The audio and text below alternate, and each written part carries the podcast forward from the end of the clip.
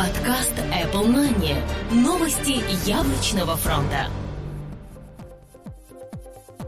Всем привет, вы слушаете 163 выпуск нашего новостного яблочного подкаста. У микрофона, его ведущий Влад Филатов. И Сергей Болесов. Сегодня вы услышите. 5 миллионов iPhone вернулись на заводы, Apple добавила в iTunes отложенную загрузку, новый MacBook Air, MacBook Pro с Hamswell выйдут в конце второго квартала, Читика, iPad продолжает свой рост, WWDC 2013 прервет самое затяжное молчание Apple.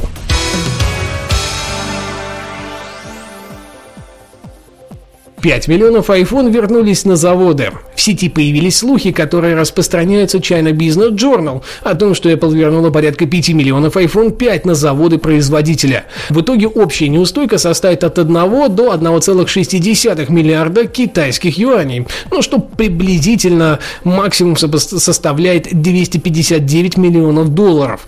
К сожалению, проверить данные цифры фактически невозможно, однако такой показатель вполне может шокировать. Хотя, зная желание Yellow яблочной компании добиться идеальных продуктов, ничего удивительного в этом нет. На данный момент руководство группы Хонхей эту информацию опровергает, а Apple просто игнорирует слухи, как всегда.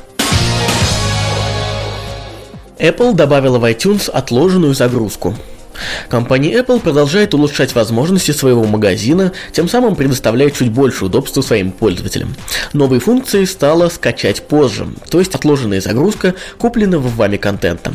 Это поможет в тех случаях, когда вы хотите что-то купить в iTunes, к примеру, со скидкой, но не можете скачать из-за недостаточно хорошего интернет-соединения. Эта функция распространяется на весь объемный контент, как в iTunes Store, фильмы, сериалы, музыка и так далее, так и Web Store.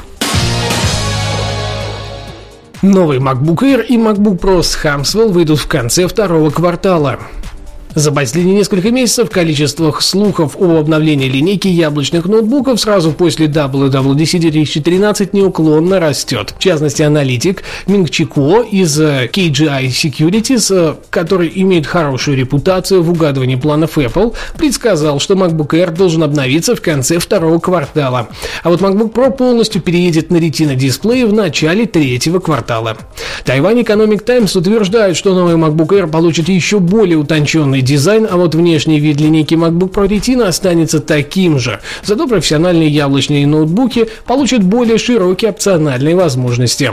Digitimes утверждает, что обновление MacBook произойдет в июне этого года. По их информации, Apple может снизить цены на текущее поколение MacBook Air примерно за месяц до обновления линейки, чтобы сохранить рост продаж. Также, по последним данным Digitimes, компания Apple начнет наращивать производство новых моделей ноутбуков в середине мая. В докладе отмечается, что новое производство в первую очередь означает переход на следующее поколение процессоров на базе платформы Haswell. Читика. iPad продолжает свой рост. Во время конференции Тим Кук объявил, что Apple смогла реализовать во втором квартале 19,5 миллионов iPad. Новые данные от Читика подтверждают эту информацию. iPad продолжает доминировать на рынке по потреблению интернет-трафика. По данным за март, яблочный планшет продолжает удерживать мертвой хваткой рынок таблеток, контролируя почти 82% веб-трафика в США и Канаде. На втором месте обосновался Amazon Kindle Fire с 7,7%.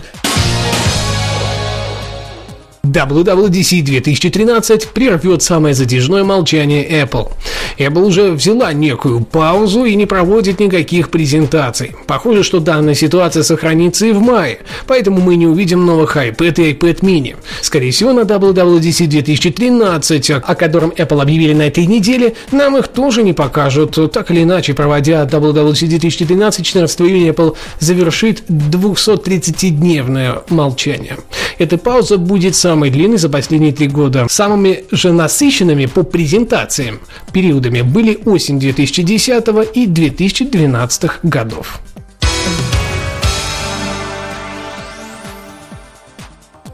Спасибо, что слушали. Оставайтесь с нами. До следующего выпуска. Пока-пока. Обязательно услышимся. Подкаст выходит при поддержке независимой ассоциации русскоязычных подкастеров ruspod.ru Подкаст Apple Money. Новости яблочного фронта.